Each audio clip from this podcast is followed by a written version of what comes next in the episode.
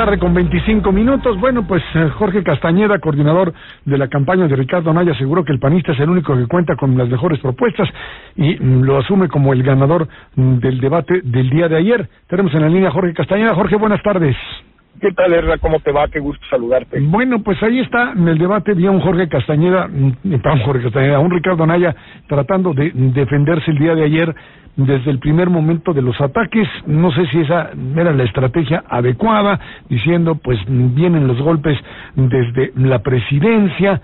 ¿No te parece que aparecer como víctima desde el principio era una estrategia no tan adecuada?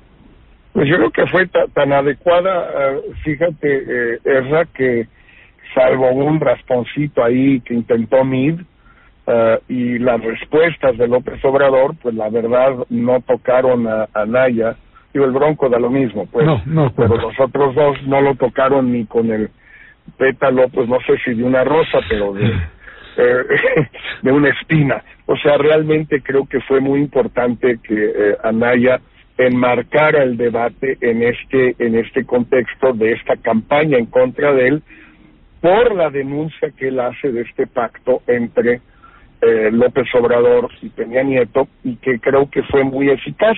Claro que eh, pues ahí el moderador Carlos Pucho, muy querido amigo, eh, pues sí quizás fue un poquito rudo en interrumpir al primer participante en su primera intervención sin dejarlo siquiera terminar. Eh, fue y luego no reponerle el tiempo que le quitó. Eh, eso pues no sé si también haya sido lo más eh, kosher en el, utilizando un término que tú y yo entendemos muy bien.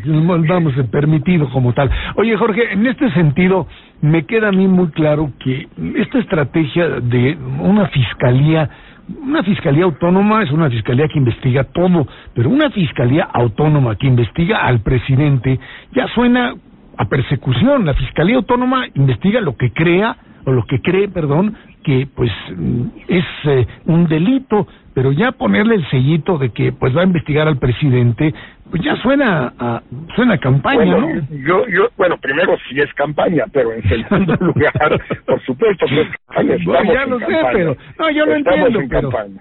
Pero además, eh, es lo que creo que aquí vale la pena subrayar es que son dos temas distintos, simplemente por ser sucinto, eh, Ricardo Anaya y atenerse a los tiempos, pues bueno, siempre trata de usar uno de los dos. Por un lado está el tema de la Fiscalía General y la Fiscalía Anticorrupción, que ambas tienen que ser autónomas y esto es algo que ya fue aprobado por el Congreso, es decir, él simplemente está insistiendo en el carácter autónomo que investigará a todo el mundo, incluyendo al propio presidente en funciones, que será, así lo esperamos, él mismo. Esa es una cosa.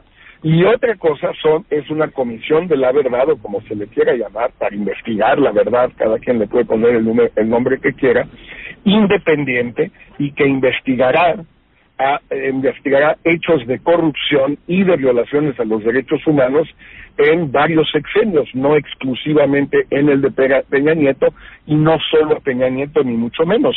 Esto es más o menos, digamos, este es el esquema que está buscando eh, Ricardo Anaya y el que menciona repetidamente, no solo lo mencionó ayer en el debate, lo hizo en la Iberoamericana antes, lo hizo en varias entrevistas eh, con distintos periodistas nacionales y extranjeros, es decir, es un esquema pues que ya está muy establecido en México y que por cierto, para el cual, por cierto, hay antecedentes mexicanos y hay muchos eh, eh, antecedentes internacionales. Yo no lo vería como algo con dedicatoria a Peña Nieto, lo que sí lleva dedicatorio a Peña Nieto y a mí en particular, porque ahí estaba Mir, pues es el hecho de que eh, es el tema central. En México, salvo el caso de Luis Echeverría durante tres años, entre 2004 y 2007, eh, ningún expresidente ha sido ni, eh,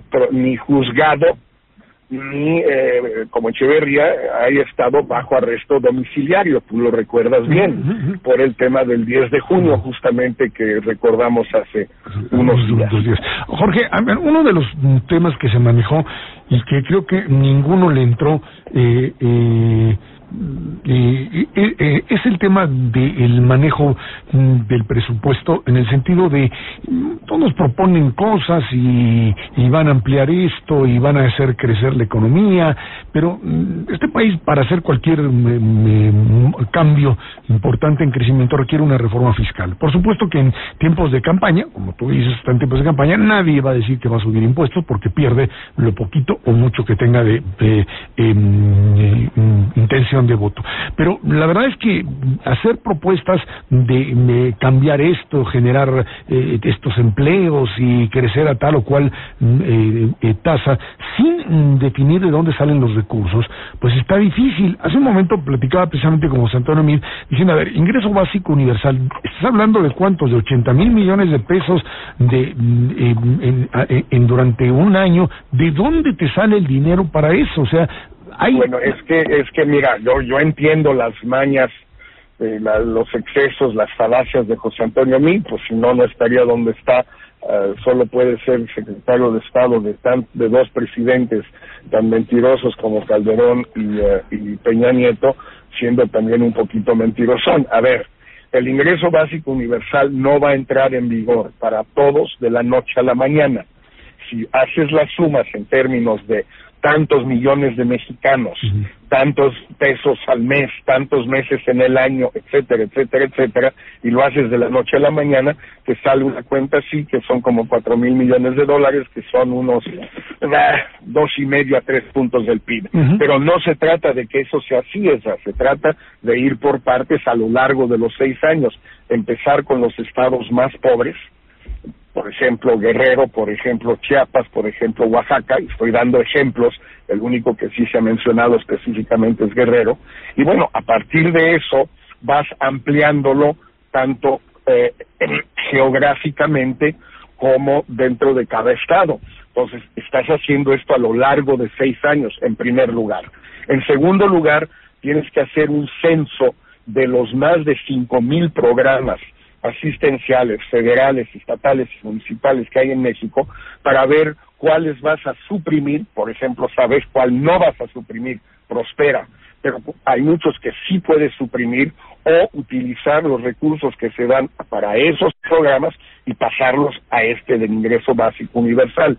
Es un proceso complejo, pero es una idea nueva que se está ensayando en muchos países, países más ricos que México y países más pobres que México en municipios, en provincias o estados o en países enteros, en naciones enteras. Entonces, ¿de dónde vas a sacar el dinero? En cada caso tienes que verlo. Por ejemplo, elevar el salario mínimo a eh, a 100 pesos al mes a partir del a 100 pesos diarios a partir del primero de diciembre no le cuesta al erario o le cuesta muy poco al erario porque ya no hay indexación en primer lugar y en segundo lugar hay poca gente si es que tal vez ninguna, que gane el salario mínimo en el presupuesto federal. Entonces, eso le cuesta, en efecto, al sector privado, pues sí, pero es un esfuerzo que muy bien se puede hacer. No, es, no estamos hablando de un incremento enorme para un empresario, pero sí estamos hablando de un incremento bien importante, ¿verdad? Para una persona que hoy gana 2.400 pesos al mes y que va a ganar 3.000 tres mil es insuficiente, es, es muy poco, es inaceptable, pero tres mil es bastante más que dos mil cuatrocientos para esa persona. Depende de qué gasto se trata en cada caso. Erra, me parece que en términos generales, es decir, se promete mucho gasto y no se encuentran recursos, depende del gasto y cada gasto tiene, en teoría, su recurso etiquetado. Jorge, en el tema de eh, ya la recta, esta recta final, estamos un día prácticamente de que empiece el Mundial y esto empieza a moverse en otro nivel. Parece esta encuesta de Coparmex que es bastante amplia, junto con otras, por supuesto con casas encuestadoras bastante serias. Ricardo Anaya tendría que estar apostando básicamente a un voto útil que atrajera una buena parte de la votación de José Antonio Mid, o sea, del PRI, y mm, además de un voto indeciso para poder superar, junto con algunos que estuviesen todavía indecisos de votar López Obrador, para poder ganar. Está difícil, ¿no? Bueno, obviamente estaría más fácil si no hubiera la distancia que estas encuestas dicen. Eh, pero para empezar, pues es muy importante subrayar que todas estas encuestas claramente ponen a Anaya en segundo lugar con una ventaja considerable sobre mí, eso es para empezar. Y en segundo lugar, yo creo que si le rascas a cada una de estas, y la de Coparmex es muy profunda, digamos, encuentras que hay votantes un poco blandos de López Obrador, y por eso fue tan importante lo que, lo que dijo y lo que hizo anoche Ricardo Anaya con López Obrador, mostrar no solo la corrupción de su régimen del DF con los contratos sin licitación que le dio a su amigo el ingeniero Riobó, sino que la verdadera razón de López Obrador para oponerse al nuevo aeropuerto es porque a su cuate, a su contratista, a su higa, digamos, a su hinojosa, sí, porque Riobó es el hinojosa de López Obrador, es su higa, bueno, pues a higa de López Obrador eh, no le dieron el contrato de la construcción de las pistas del nuevo aeropuerto. Entonces se enojaron los dos y entonces dijeron, ah, sí, pues ahora no vamos, vamos a oponernos a ese aeropuerto y vamos a tratar de hacer uno en otra parte. ¿Sabes quién hizo el estudio eh, que cita todo el tiempo López Obrador eh, para hacer el aeropuerto en Santa Lucía? Esa. El ingeniero Riobó está firmado por él, el libro.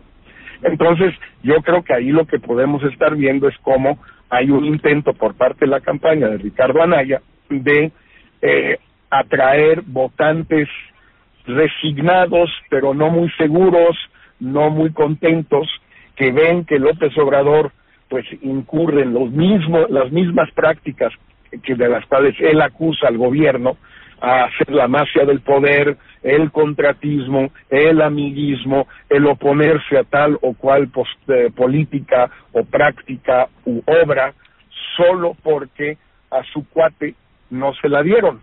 Yo creo que eso puede permitirnos eh, pues que esto funcione y a juzgar por la reacción eh, tengo entendido, no estoy tan seguro, pero tengo entendido por la reacción del hijo de Andrés Manuel en un vuelo de Mérida, México, pues sí les ardió, ¿verdad?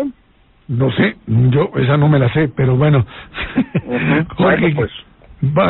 Luego habrá alguien que, la, que te la platique. Bueno, yo espero, porque no. Hay ahí quien dice que nunca sucedió eso, otros que dicen que sí, y pues uno tiene que reportar solo aquello que tiene conocimiento preciso, ¿no? Creo que es importante. Jorge, Jorge Castañeda, coordinador de campaña de Ricardo Naya, muchas gracias por estar aquí con nosotros. Gracias, Serra, un abrazo. Gracias. 6.37, regresamos con más aquí a MBC Noticias.